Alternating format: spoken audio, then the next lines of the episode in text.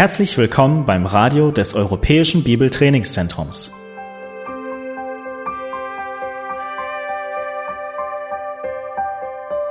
Unser Anliegen ist, dass der folgende Vortrag Sie zum Dienst für unseren Herrn Jesus Christus ermutigt.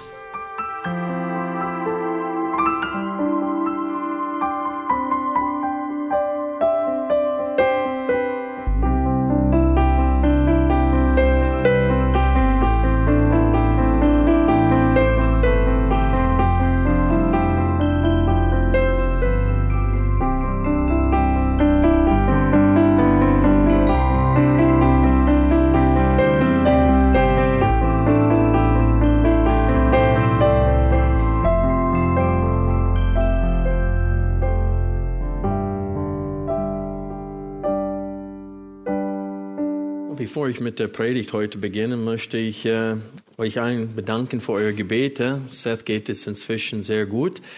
Der kann aufstehen, äh, die Übelkeit ist weg, der kann normal essen und wir sind dem Herrn besonders dankbar, weil die äh, Ärzte davon ausgegangen sind, dass er sein Gehör im linken Ohr verlieren würde durch die OP und der hat sein Gehör nicht verloren. Und äh, die hatten auch große Sorge, dass er auch keine Gesichtslähmung bekommen könnte durch die OP und das ist auch nicht äh, zustande gekommen. Und äh, der hat große Bewahrung während der OP äh, erlebt und wir sind dem Herrn sehr dankbar. Und die Ärzte äh, meinten, äh, den ganzen Tumor äh, entfernen zu können. Wir hatten von 95 Prozent gehört und als wir mit dem einem Chirurg gesprochen hatten, hat er gesagt, na ja, Während der OP habe ich gesagt 95 plus, aber das war sehr bescheiden gesagt, sagte er. Also der meint, äh, den ganzen Tumor entfernen zu können. Und wir beten weiterhin, dass hoffentlich dass das der Fall ist und dass äh, der Tumor nicht zurückwächst. Aber wir sind dem Herrn sehr, sehr dankbar. Danke für eure Gebete. Und ich kann bezeugen, dass Linda und ich äh, und Samantha und Seth, dass wir alle ganz ruhig waren die ganze Zeit und das ist auch das Ergebnis eurer Gebete. Der Herr hat uns äh, ja davor bewahrt, uns überhaupt Sorgen zu machen und äh, das passt zu dem Psalm, äh, den Michael heute Morgen vorgelesen hatte. Äh, wie David sich sehr sicher war in dem Herrn, dürften wir auch die ganze Zeit so sein. Und wir waren bereit, auch andere Ergebnisse äh, aus der Hand Gottes dankbar zu nehmen. Und äh, aber der Herr hat unsere Gebete erhört und äh, Gnade geschenkt. So danket euch für eure Gebete. Und manche Dinge, die atemberaubend sind, können mit der Zeit alltäglich werden. Ich denke an die Geburt meiner vier Kinder. Jedes Mal dürfte ich dabei sein und jedes Mal habe ich auch geheult, als das Kind da war. Und ich war überwältigt von diesem Ereignis und von der Größe Gottes. Aber mit der Zeit äh, vergisst man, äh, wie groß äh, dieses Wunder der Geburt ist. Und es lässt einfach nach, diese Bewunderung äh, von Gott und von seiner Größe. Ich weiß, dass äh, Touristen öfters schwärmen von einer Landschaft, von einem gewissen Ausblick während die Bewohner des Ortes, für sie ist der Ort nicht, nicht mehr besonders. Als sie vielleicht dahin gezogen waren, war es besonders, aber mit der Zeit äh, denken sie nicht mehr daran. Ich kann mich noch daran erinnern, als ich vor einigen Jahren zum ersten Mal in Petersburg, Alaska war. Und das ist so ein kleiner Hafenstadt und ringsherum sind äh, Bergen und man sieht Schnee oben auf diesen Bergen und sie haben mir gesagt, äh, weil ich gesagt habe, wow, das ist so wunderschön hier. Und die haben mir gesagt, ja, es regnet 300 Tage im Jahr hier. Und wir sehen die Bergen selten. Meistens ist da so viel Nebel. Aber die haben gesagt, weil an dem Tag schien der Sonne so kräftig. Und äh, einer sagte, Tage wie diese erinnern uns daran, warum wir hier wohnen. Und ich denke, dass genau diese Wirkung sollte das Herrnmal bei uns haben.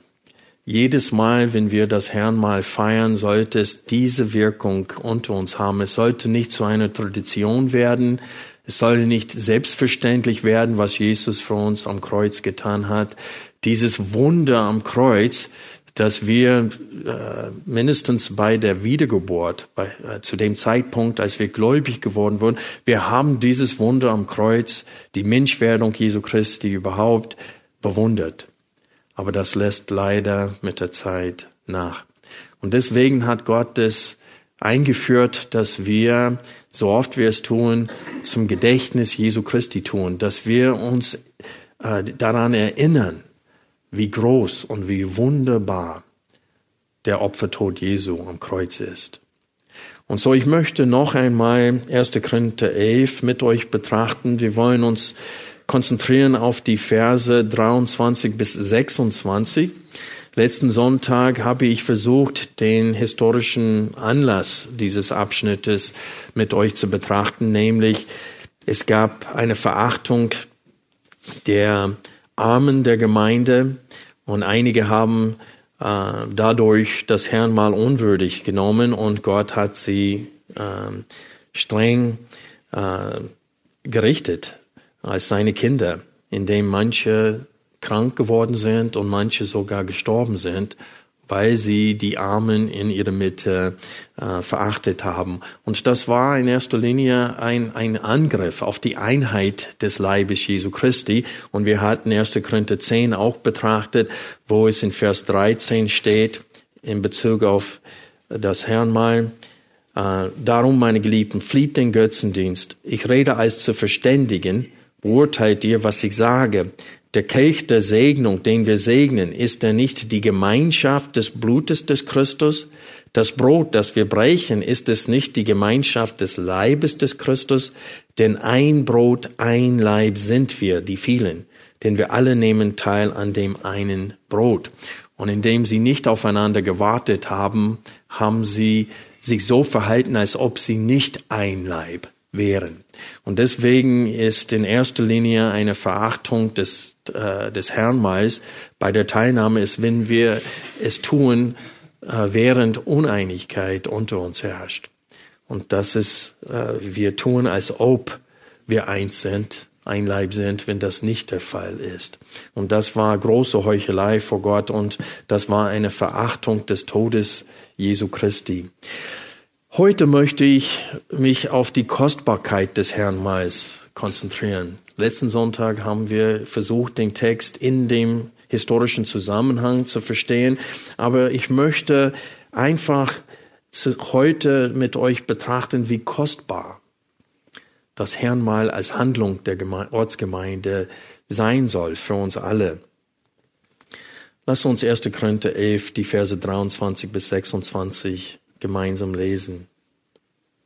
Paulus schrieb, denn ich habe von dem Herrn empfangen, was ich auch euch überliefert habe, dass der Herr Jesus in der Nacht, in der überliefert wurde, Brot nahm und als er gedankt hatte, es brach und sprach, dies ist mein Leib, der für euch ist.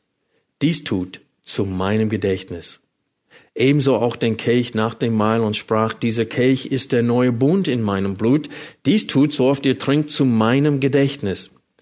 Denn so oft ihr dieses Brot isst und den Kelch trinkt, verkündigt ihr den Tod des Herrn, bis er kommt. Also das Herrnmal an sich ist nur eine symbolische Handlung Gedächtnis, ja, zum Gedächtnis Jesu Christi. Aber die Teilnahme am Herrnmal ist was?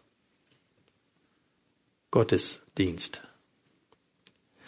Es ist wichtig für uns zu verstehen, dass wenn wir teilnehmen an dieser Handlung, auch wenn es nur eine symbolische Handlung ist. Es ist Gottesdienst. Und deswegen ist es auch ernst zu nehmen. Das soll uns allen deutlich sein, dass das Brot und der Wein für den Leib und das Blut Jesu Christi stehen, der für uns geopfert wurde. Und in den Abschnitt, den wir gerade gelesen haben, zitiert Paulus die Worte Jesu, die er zuerst den anderen Aposteln in der Nacht, in der er überliefert wurde, gesagt hat. Und er hat Paulus diese Worte zu einem späteren Zeitpunkt mitgeteilt. Also die Worte hier sind die Worte Jesu, als er das Passefest in das Herrnmal umwandelte.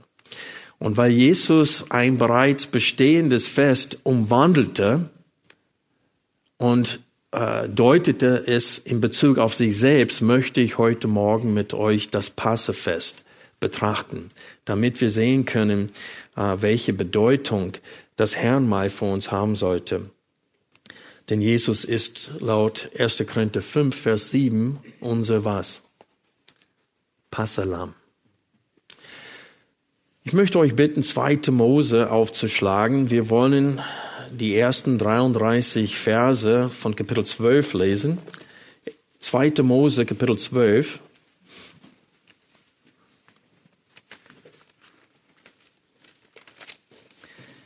Ich lese die ersten 33 Verse.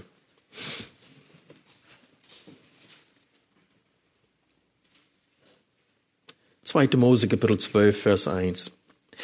Und der Herr sprach zu Mose und Aaron im Land Ägypten, dieser Monat soll für euch der Anfangsmonat sein. Er sei euch der erste von den Monaten des Jahres. Redet zur ganzen Gemeinde Israel und sagt, am zehnten des Monats, da nimmt euch ein jeder ein Lamm für ein Vaterhaus, je ein Lamm für das Haus. Wenn aber das Haus für ein Lamm nicht zahlreich genug ist, dann nehme er es mit seinem Nachbarn, der seinem Haus am nächsten wohnt, nach der Zahl der Seelen, nach dem Maß dessen, was jeder ist, sollt ihr ihn auf das Lamm anrechnen. Ein Lamm ohne Fehler, ein männliches, einjähriges, soll es für euch sein. Von den Schafen oder von den Ziegen sollt ihr es nehmen und ihr sollt es bis zum vierzehnten Tag dieses Monats aufbewahren. Dann soll es die ganze Versammlung der Gemeinde Israel zwischen den zwei Abenden schlachten. Und sie sollen von dem Blut nehmen und es an die beiden Türpfosten und die Oberschwelle streichen an den Häusern, in denen sie es essen. Das Fleisch aber sollen sie noch in derselben Nacht essen, am Feuer gebraten und dazu ungesäuertes Brot. Mit bitteren Kräutern sollen sie es essen. Ihr dürft nichts davon roh oder etwa im Wasser gekocht essen, sondern am Feuer gebraten sollt ihr es essen seinen Kopf samt seinen Unterschenkeln und Eingeweiden. Und ihr dürft nichts davon bis zum Morgen übrig lassen. Was aber davon bis zum Morgen übrig bleibt, sollt ihr mit Feuer verbrennen. So aber sollt ihr es essen, euer Linden gegürtet, euer Schuhe an euren Füßen und euren Stab in eurer Hand. Und ihr sollt es essen in Hast. Ein Passer für den Herrn ist es. Und ich werde in diese Nacht durch das Land Ägypten gehen und alle Erstgeburt im Land Ägypten erschlagen, vom Menschen bis zum Vieh. Und an allen Göttern Ägyptens werde ich ein Strafgericht vollstrecken, ich, der Herr. Aber das Blut soll für euch zum Zeichen an den Häusern werden, in denen ihr seid. Und wenn ich das Blut sehe, dann werde ich an euch vorübergehen so wird keine Plage, die Verderben bringt, unter euch sein, wenn ich das Land Ägypten schlage.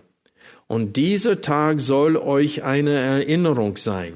Und ihr sollt ihn feiern als Fest für den Herrn. Als ewige Ordnung für alle eure Generationen sollt ihr ihn feiern. Sieben Tage sollt ihr ungesäuertes Brot essen. Ja, gleich am ersten Tag sollt ihr den Sauerteig aus euren Häusern wegtun. Denn jeder, der gesäuertes ist, diese Seele soll aus Israel ausgerottet werden. Das gilt vom ersten Tag bis zum siebten Tag. Und am ersten Tag sollt ihr eine heilige Versammlung halten und ebenso am siebten Tag eine heilige Versammlung. An diesen Tagen darf keinerlei Arbeit getan werden, nur was von jeder Seele gegessen wird, das allein darf von euch zubereitet werden. So haltet denn das Fest der ungesäuerten Brote. Denn an die, eben diesem Tag habe ich euer Herrscher aus dem Land Ägypten herausgeführt. Darum sollt ihr diesen Tag halten als ewige Ordnung für alle eure Generationen. Im ersten Monat, am vierzehnten Tag des Monats, am Abend sollt ihr ungesäuertes Brot essen bis zum einundzwanzigsten Tag des Monats am Abend. Sieben Tage darf kein Sauerteig in euren Häusern gefunden werden, denn jeder, der gesäuertes isst, Diese Seele soll aus der Gemeinde Israels ausgerottet werden, er sei ein Fremder oder Einheimischer des Landes. Nichts Gesäuertes dürft ihr essen, in all euren Wohnsitzen sollt ihr ungesäuertes Brot essen. Und Mose berief alle Ältesten Israels und sagte zu ihnen, macht euch daran und nehmt euch nach der Größe eurer Sippen Schafe und schlachtet das Passe. Dann nimmt ein Büschel Hyssop und taucht es in das Blut im Becken und streicht etwas von dem Blut, das in dem Becken ist, an die Oberschwelle und an die beiden Türpfosten. Ihr aber von euch darf bis zum Morgen keiner zur Tür seines Hauses hinausgehen. Und der Herr wird durch das Land gehen, um die Ägypter zu schlagen. Sieht er dann das Blut an der Oberschwelle und an den beiden Türpfosten, wird der Herr an der Tür vorübergehen und wird dem Verderben nicht erlauben, in eure Häuser zu kommen, euch zu schlagen. Darum sollt ihr dieses Wort ewig halten als Ordnung für dich und deine Kinder. Und es soll geschehen, wenn ihr in das Land kommt, das euch der Herr geben wird, wie er geredet hat, dann sollt ihr diesen Dienst ausüben. Und es soll geschehen, wenn euch eure Kinder fragen, was bedeutet dieser Dienst für euch? Dann sollt ihr sagen, es ist ein Passeopfer für den Herrn, der an den Häusern der Söhne Israel in Ägypten vorüberging, als er die Ägypter schlug unsere Häuser aber rettete. Da warf sich das Volk nieder und betete an. Und die Söhne Israel gingen hin und machten es, wie der Herr Mose und Aaron geboten hatte, so machten sie es. Und es geschah um Mitternacht, da erschlug der Herr alle Erstgeburt im Land Ägypten, von Erstgeborenen des Pharao, der auf seinem Thron saß, bis zum Erstgeborenen des Gefangenen im Kerker, auch alle Erstgeburt des Viehs. Da stand der Pharao nachts auf, er und alle seine Hofbeamten und alle Ägypter, und es entstand ein großes Jammergeschrei in Ägypten, denn es gab kein Haus, in dem nicht ein Toter war. Und er rief Mose und Aaron nichts herbei, nachts herbei und sagte, macht euch auf, zieht weg aus der Mitte meines Volkes, sowohl ihr als auch die Söhne Israel, und geht hin, dient dem Herrn, wie ihr gesagt habt. Auch euer Schafe und Rinder nimmt mit, wie ihr gesagt habt, und geht hin und segnet auch mich. Und die Ägypter bedrängten das Volk, um sie möglichst schnell aus dem Land schicken zu können, denn sie sagten sich, wir sind alle sonst des Todes. Diese zehnte und letzte Plage die Gott hineingeführt hatte, sollte dazu dienen, dass er seinen großen Namen bekannt machte, nicht nur unter den Israeliten, sondern auch unter den ähm, Nationen. Wir sehen am Ende von Kapitel 11 die Worte, der Herr hatte nämlich zu Mose gesagt, der Pharao wird nicht auf euch hören, damit meine Wunde im Land Ägypten zahlreich werden. Und Mose und Aaron haben alle diese Wunde vor dem Pharao getan, aber der Herr hatte das Herz des Pharao verstockt, so dass er die Söhne Israel nicht aus seinem Land ziehen ließ. Das heißt, es war durchaus der Wille Gottes, dass Pharao nicht nachgibt, bis alle zehn Flaggen durchgeführt wurden, damit der Name Gottes groß sei. Sein Herz war schon hart, Gott hat es nur noch härter gemacht als Gericht. Und da, davon lesen wir auch in Römer 9. Aber was ich hier anhand dieses Textes betonen möchte, sind Folgendes. Ich möchte, wir sehen hier die Entstehung äh, des Passafestes, aber wir sehen auch die Bedeutung und auch die Funktion dieses Festes unter den Israeliten. Und wir sehen gleich am, zum Beginn in Kapitel 12, Vers 2, dass dieses Ereignis so wichtig sein sollte für das Volk Israel, dass ihr Kalender, ihren, Gott ihren Kalender geändert hat. Das heißt, von nun an, das sollte als Januar sozusagen zu sehen. Das sollte das, äh, der erste Monat im Jahr gerechnet werden. Also Gott hat ihren ganzen Kalender geändert so dass dieses Ereignis geehrt und gefeiert werden kann. Das ist schon etwas, worüber wir nachdenken sollen. Wir sollen auch darüber nachdenken, dass Gott über 1000 Jahre im Voraus vor der Geburt Jesu schon dabei war, etwas hineinzuführen, das direkt auf Jesus als das wahre Passalam zeichnet. Und so hier haben wir einen Vorschatten des Todes Jesu Christi. Und es ist das Blut des Lammes, das sie gerettet hat. Das ist die Bedeutung von, von dem Passafest. Sie feiern äh, Gottes Gnade und seine Rettung, als er die Erstgeborenen schlug in Ägypten. Und sie wurden durch das Blut, das auf die beiden Tor, äh, Türpfosten und an die Türschwelle äh, gestrichen wurde, das Blut symbolisiert das Blut des wahrhaftigen Passelames, nämlich äh, das Blut Jesu wurde dadurch symbolisiert, endgültig. Und so wir sehen hier die Bedeutung. Äh, in Kapitel 12, Vers 7 lesen wir, und sie sollen von dem Blut nehmen und es an die beiden Türpfosten und die Oberschwelle streichen an den Häusern, in denen sie es so essen. In den Versen 12 bis 14 sehen wir, und hier auch, ist auch die Funktion, und ich werde in diese Nacht durch das Land Ägypten gehen und alle Erstgeburt im Land Ägypten erschlagen, von Menschen bis zum Vieh, und an alle Göttern Ägyptens werde ich ein Strafgericht vollstrechen. Ich, Yahweh. Und dann sagt er, das, Vers 13, aber das Blut soll für euch zum was? Zeichen sein. Und dann steht es hier, wenn er das Blut sieht, dann werde er sie nicht richten. Also das Blut hält Gott davon ab, dass er richtet. Und dann lesen wir in Vers 14, und diese Tage, und hier ist die Funktion, die diese, äh, des Passafestes, spät, für alle spätere Generationen. Und dieser Tag soll euch eine Erinnerung sein. Klingt das etwas ähnlich oder kommt das euch bekannt vor?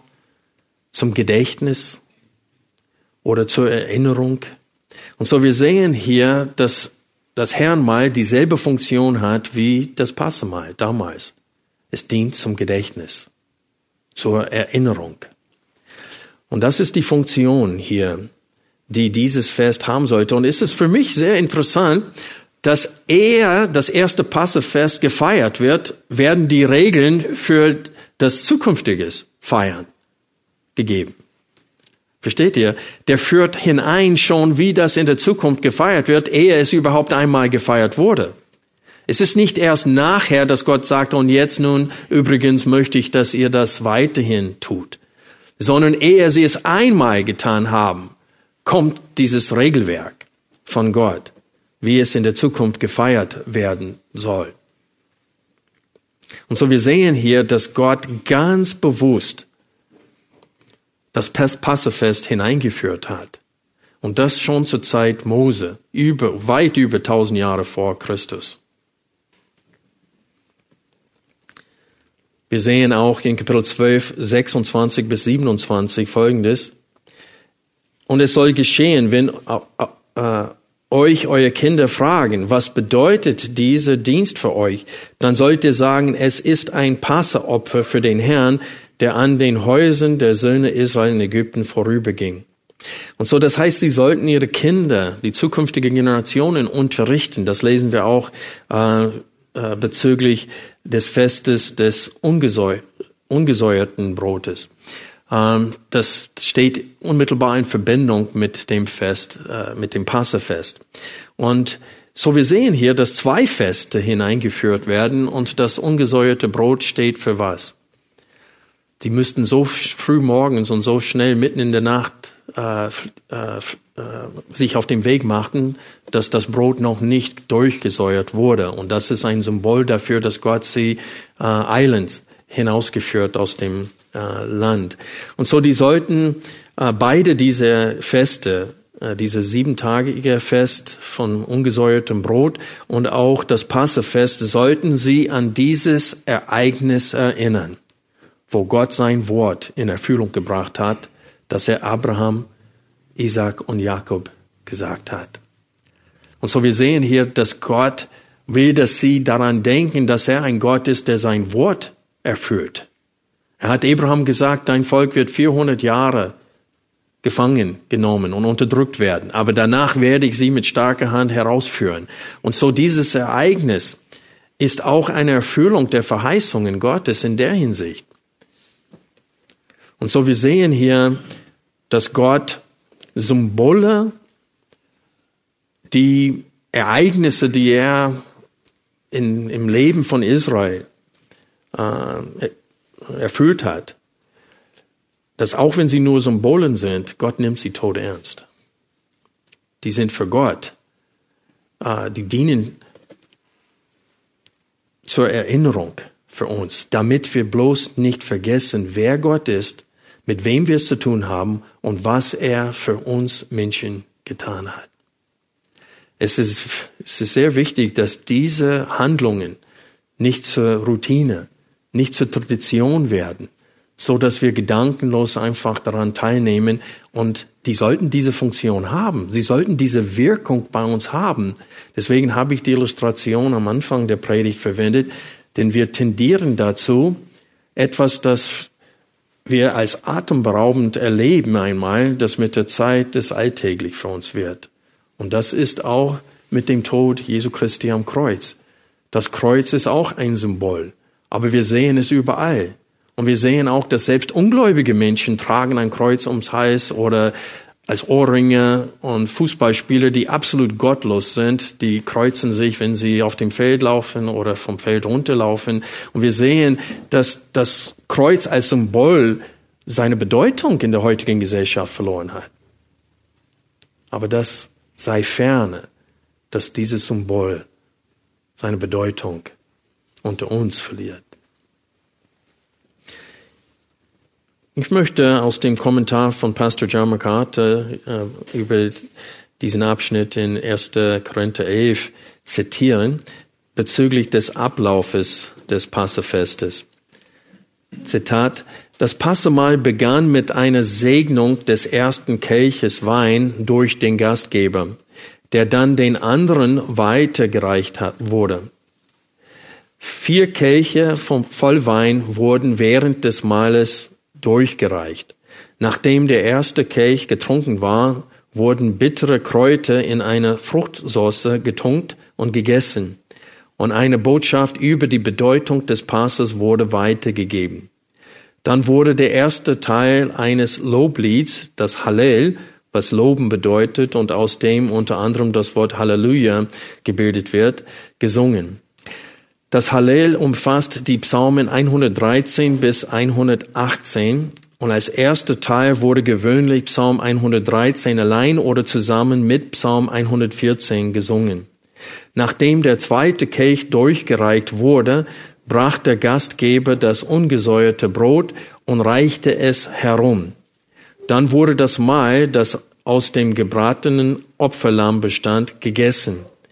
Der dritte Kelch wurde dann nach Gebet durchgereicht und der Rest des Hallels wurde gesungen. Der vierte Kelch, der das kommende Königreich feierte, wurde unmittelbar vor dem Aufbrechen getrunken. Ende des Zitats. Also als Jesus das Brot brach und es umgedeutet hatte auf sich selbst, sagte er Folgendes. Und er nahm Brot, dankte, sprach und gab es ihnen und sprach, dies ist mein Leib, der für euch gegeben wird. Dies tut zu meinem Gedächtnis. Er sagt hier nicht mehr, tue dies zum Gedenken des Auszugs aus Ägypten, sondern zu meinem Gedächtnis. Und es steht hier, das ist mein Leib, der für euch gegeben wird. Also Jesus deutet das Passefest jetzt um auf sich selbst. Warum? Weil es Gottes Absicht von Anfang an war. Gott hat über tausend Jahre vor Christus eine Illustration, einen Vorschatten dessen, was Jesus am Kreuz tun würde, hineingeführt, damit es jedem klar ist, welche Funktion der Tod Jesu haben sollte. Versteht ihr? Wie sollten Menschen verstehen und begreifen, wie sein Tod stellvertretend für anderen sein kann, dass es ein Opfer für Sünde ist. Gott hat von Anfang an, nach dem Sündenfall, hat er schon Schlachtopfer hineingeführt, damit Stück für Stück eine theologische Sprache überhaupt entwickelt wird, so dass der Tod Jesu Christi verstanden werden kann.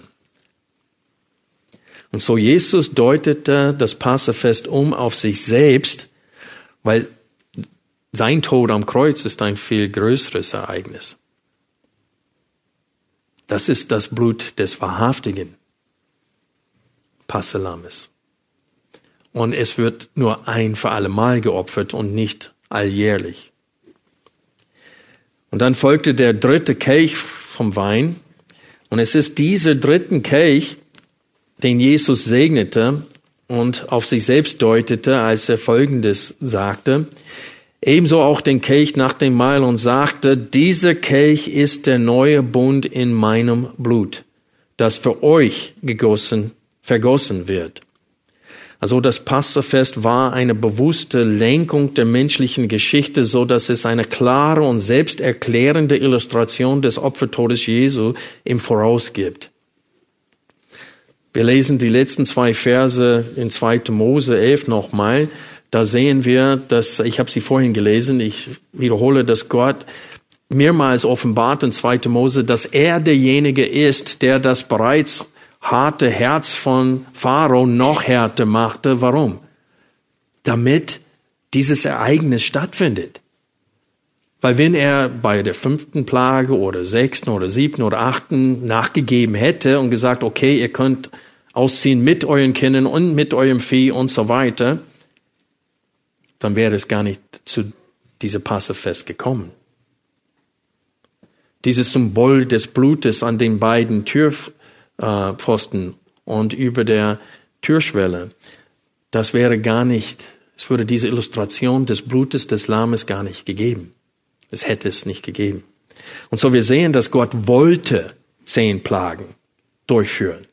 Und er wollte diese Illustration des Todes seines Passalames äh, verkündigen und dastehen. Und er hat deswegen es verordnet, dass sie jährlich sich daran erinnern sollen, was er getan hat.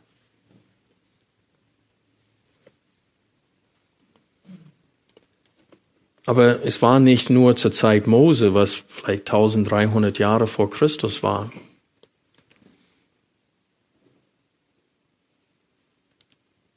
Wie ist Pharao überhaupt an die Macht gekommen?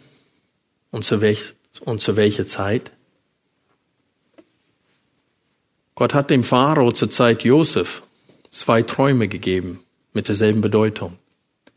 Und Josef hat diese Träume ihm gedeutet. Und deswegen war Ägypten das einzige Land, wo während dieser großen, äh, großen Hungersnot, die hatten Überfluss.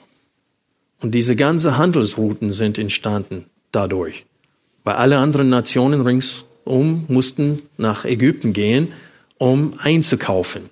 Und auch danach, da, Ägypten zu einer großen Nation geworden ist, durch Gott,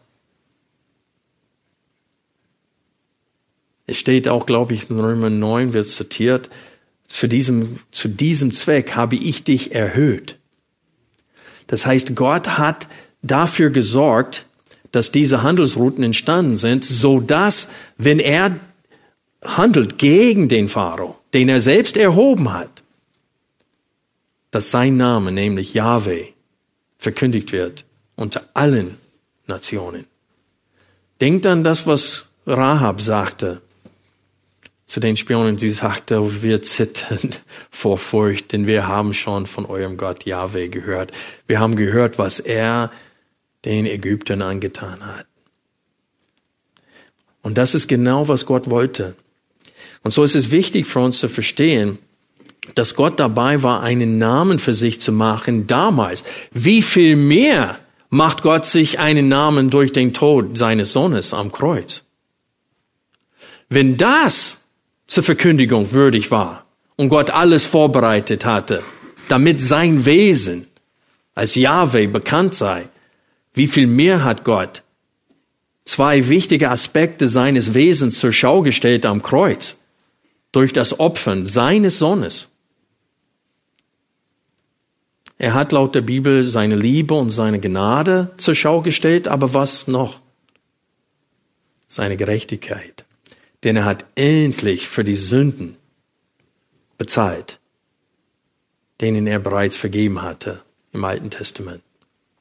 Das lesen wir in Römer 3, wo es steht, jetzt hat Gott endlich seine Gerechtigkeit zur Schau gestellt am Kreuz, indem die Sünden zum Beispiel von Moses, von Adam und Eva, von allen Gläubigen im Alten Testament, Noah, ihre Sünden wurden endlich bezahlt. Und das Blut des Passelammes wirkte, ähm, oder nicht zum Passefest, aber diese zum Yom Kippur, dieser Tag der Söhnung. Als das Lamm geopfert wurde, wurde es geopfert rückgängig für die Sünden des vergangenen Jahres. Und so wirkte das Blut Jesu am Kreuz rückwirkend für alle Heiligen, die im Glauben gestorben waren. Und es wirkt natürlich zukünftig für uns, für unsere Sünden. Denn Paulus zitiert Jesus und dies, und er sagt auch für uns. Und er meint auch für die Gemeinde Jesu Christi. Für euch ist er gestorben. Und dieses für euch gilt auch uns. Es ist interessant für mich, wenn wir äh, das Johannesevangelium lesen, sehen wir eine Betonung auf Jesus als das Lamm Gottes. Er wird dargestellt gleich am Anfang als Sohn Gottes, als als Gott selbst, der seit aller Ewigkeit existierte, der wird als der Messias dargestellt, das heißt als der gesalbte König, der herrschen sollte. Aber was sehen wir auch noch in Johannes 1? Was sagte Johannes über ihn? Johannes bezeugte, dass er Gott ist aber dann sagt er in Johannes 1, Vers 29, am folgenden Tag sieht er Jesus zu sich kommen und spricht, siehe das Lamm Gottes, das die Sünde der Welt wegnimmt. Und in Vers 36 wiederholt er das. Und so wir sehen hier, dass Jesus als Lamm Gottes dargestellt wird. In Johannes 3, 14 bis 17, das ist eine sehr bekannte Bibelstelle, da sehen wir auch einen anderen Vorschatten Jesus, als diese äh, erzene Schlange erhöht wurde. Alle, die im Glauben dahingeschaut hatten, wurden gerettet von, von der Gift der Schlange. Und Jesus sagte, genau wie diese Schlange erhöht wurde in der Wüste, so wird der Sohn des Menschen erhöht werden. Und damit spricht, sprach er von seinem Tod. Und dann sagt er mehrfach im Johannes Evangelium, Genau deswegen bin ich in die Welt gekommen. Und es ist interessant, dass Johannes betont das Timing des Todes Jesu. Wir lesen immer wieder, dass Jesus sagt oder steht, die wollten ihn festnehmen, aber was? Die Stunde war noch nicht gekommen. Und wir lesen das mehrfach, besonders in den Kapiteln 7 und 8. Kapitel 7 lesen wir in Vers 6, da spricht Jesus zu ihnen, meine Zeit ist noch nicht da.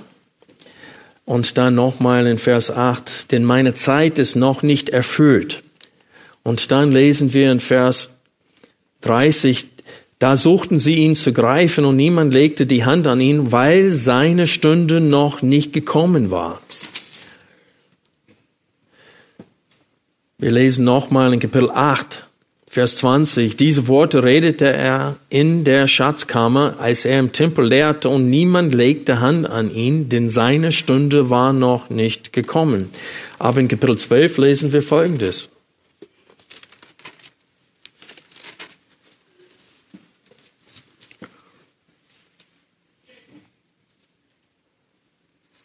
Lese ab Vers 22. Äh, 23. Jesus aber antwortete ihnen und spricht, die Stunde ist gekommen, dass der Sohn des Menschen verherrlicht werde. Wahrlich, wahrlich, ich sage euch, wenn das Weizenkorn nicht in die Erde fällt und stirbt, bleibt es allein. Wenn es aber stirbt, bringt es viel Frucht. Wer sein Leben liebt, verliert es, und wer sein Leben in dieser Welt hasst, wird es zum ewigen Leben bewahren. Wenn mir jemand dient, so folge er mir nach. Und wo ich bin, da wird auch mein Diener sein. Wenn mir jemand dient, so wird der Vater ihn ehren. Jetzt ist meine Seele bestürzt. Und was soll ich sagen? Vater, rette mich aus dieser Stunde? Doch darum bin ich in diese Stunde gekommen. Warum betone ich die Stunde Jesu? Wann starb Jesus? An welchem Tag? Während der Vorbereitungen für das Passefest gemacht wurden. Das heißt, Jesus starb an genau diesen Tag, den Gott verordnet hatte, dass das Passefest gefeiert wird. Und er starb, wenn wir die anderen Evangelien lesen, sehen wir, dass er genau in diesen zweistündigen Zeitrahmen starb, während die Passelämmer geschlachtet wurden im Tempel. Ist das ein Zufall? Dass Jesus genau zu diesem Zeitpunkt Passefest starb. Dass er genau gekreuzigt wurde zu der Zeit, in der die Passelämmer geschlachtet wurden. An demselben Tag. Also Freunde, das sind ungläubige Heiden, die ihn gekreuzigt haben. Für sie war das Passefest unwichtig. Hier sehen wir, dass das Ereignis zur Zeit Mose bezieht sich eindeutig auf Jesus. Er ist das Passalam und Gott sorgte dafür, dass sein Sohn nicht nur Mensch werde, sondern dass er sterben sollte genau an diesen Tag. Das kann unmöglich ein Zufall sein. Unmöglich. Während die Passalämmer geschlachtet wurden im Tempel, starb Jesus am Kreuz. Das ist kein Zufall. Und so wir sehen anhand dessen, was wir in den vier Evangelien lesen, dass das Passafest eindeutig von dem Vater hineingeführt wurde, um uns einen Vorschatten zu geben, eine Illustration zu geben von der Wirkung des Blutes Jesu Christi. Es schützt uns vor dem Zorn Gottes. Ich liebe die Worte Jesu am Kreuz. Es ist voll gebracht. Und es gibt nichts anderes, das uns retten kann. Es gibt keinen anderen Namen unter uns Menschen, wodurch ein Mensch Versöhnung mit Gott erleben kann. Unmöglich. Freunde, ich möchte euch, ich möchte eine Frage stellen. Wenn Gott gibt sich so viel Mühe, die ganze Geschichte der Menschheit von Josef an bis zur Zeit Mose und dann zur Zeit Jesu, dass er genau an diesem Tag stirbt zum Passafest. Wenn Gott gibt sich so viel Mühe, wahrscheinlich hat er sich kaum, ihm kaum Mühe gekostet, aber wenn er beabsichtigt hat, die ganze menschliche Geschichte zu lenken, und dann, wenn er anordnet, dass wir dieses Ereignis gedenken sollen, dann können wir verstehen, warum Paulus sagt, boah, das ist gefährlich, was ihr tut, wenn ihr dieses Fest missachtet. Wir müssen verstehen, dass in 1. Korinther 11 die Verse 23 bis 26, die stehen die Kostbarkeit des Herrn meist da den Inhalt des Herrn mal stellen sie dar, die Bedeutung, als Teil seines Arguments, als Teil seiner Zurechtweisung, als Teil seiner Warnung, missachtet diese Handlung nicht. Wie viele Meile erwähnt Paulus das Herrn mal direkt oder indirekt in dem ersten Korintherbrief? Wir hatten heute von Kapitel 10 gesehen, wo er sagt, wir haben Gemeinschaft mit dem Tisch des Herrn. mit Gott durch die Teilnahme am Tisch des Herrn. In Kapitel 11 sehen wir das, aber wir haben auch in Kapitel 5 eine ganz klare äh, Bezugnahme auf äh, das Herrenmahl, in dem Paulus spricht von dem Passefest und der vermischt die beiden. Passefest und Herrenmahl mischt er zusammen in 1. Korinther 5. Ich möchte euch bitten, gemeinsam mit mir die Verse 7 und 8 zu lesen.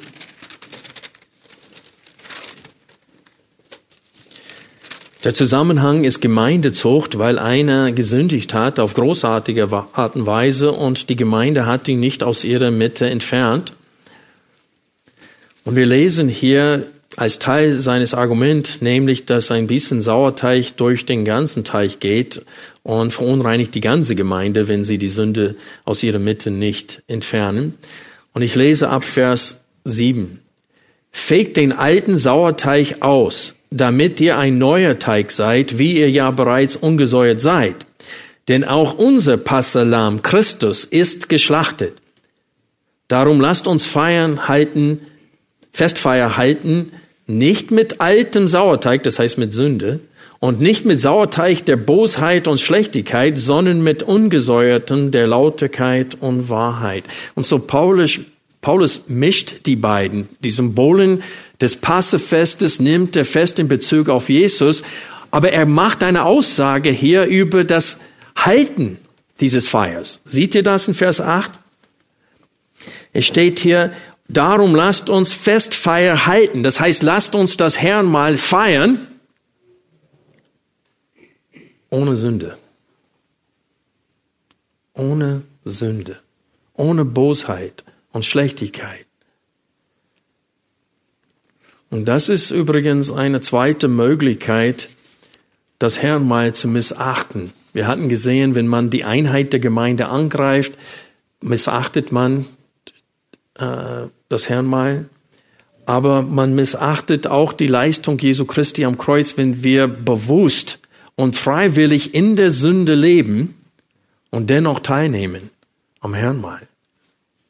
Es gibt so viele Menschen in der jetzigen Zeit, weil wir nur Gnade, Gnade, Gnade, Gnade, Gnade, Gnade, Gnade gepredigt haben seit Jahrzehnten, so dass die Menschen keine Furcht vor Gott mehr haben.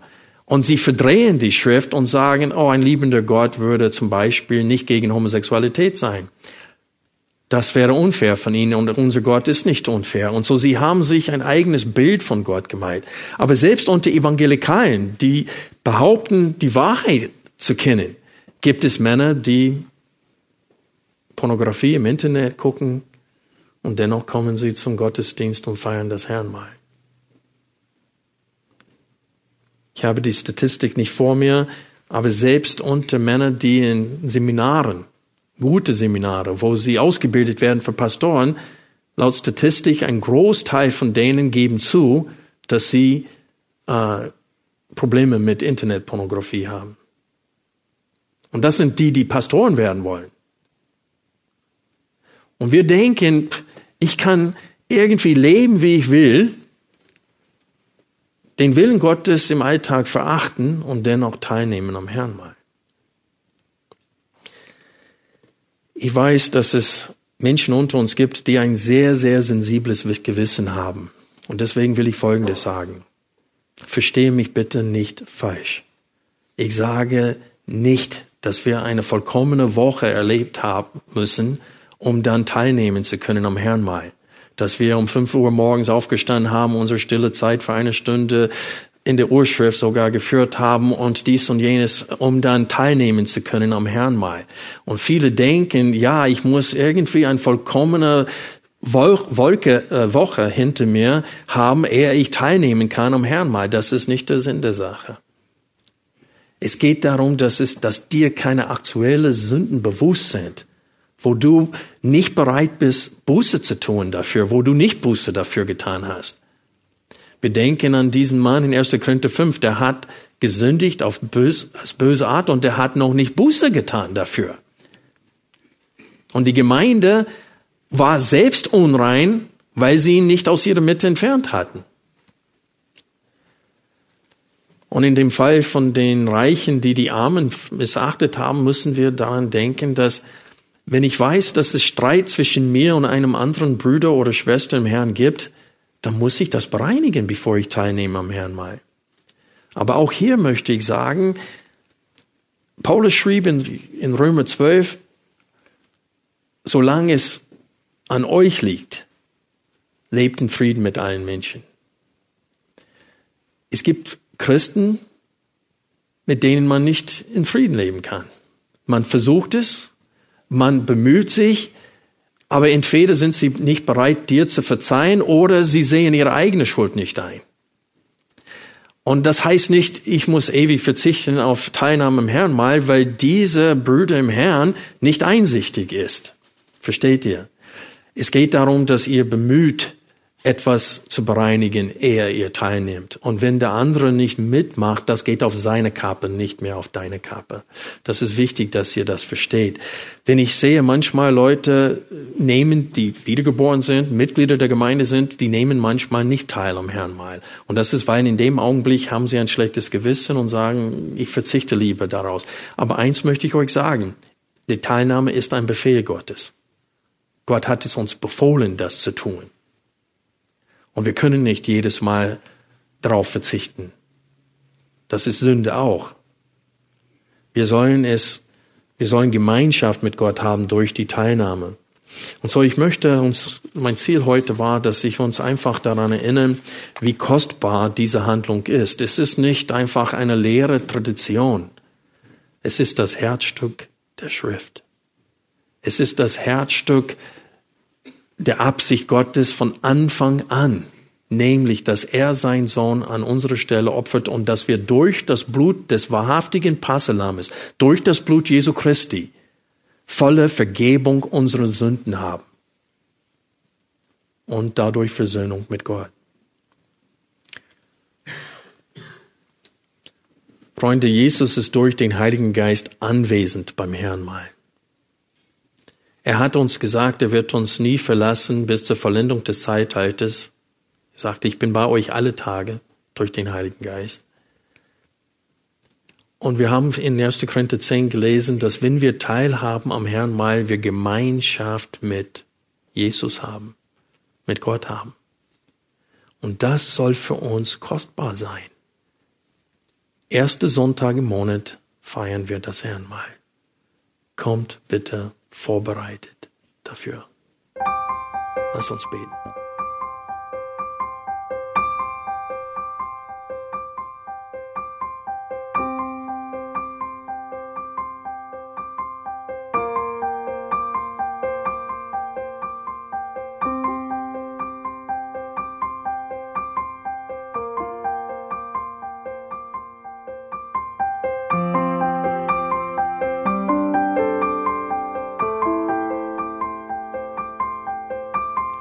Alle Vorträge unseres Programms, Bücher, DVDs und vieles mehr können Sie bei uns unter www.shop.ebtc.org erhalten.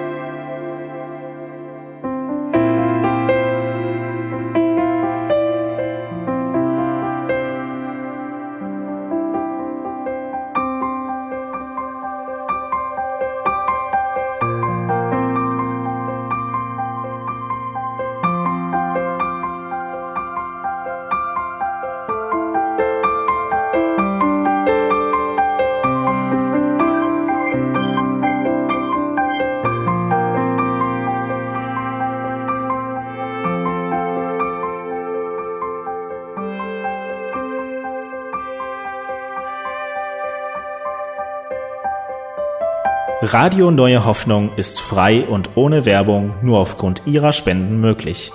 Wenn Sie weitere Informationen dazu finden möchten, wie Sie Radio Neue Hoffnung unterstützen können, besuchen Sie die Webseite www.rnh.de.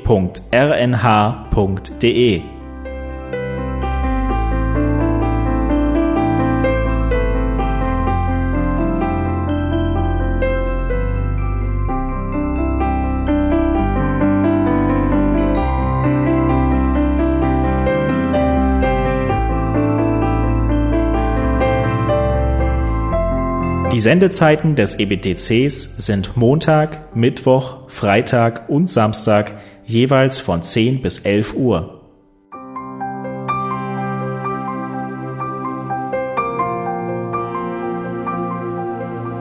Sie finden uns im Internet unter www.ebtc.org. Eine E-Mail können Sie uns senden an radio.ebtc.org. Telefonisch erreichen Sie uns unter 0049 3060 988 610. Unsere Postanschrift lautet an der Schillingbrücke 4 in 10243 Berlin, Deutschland.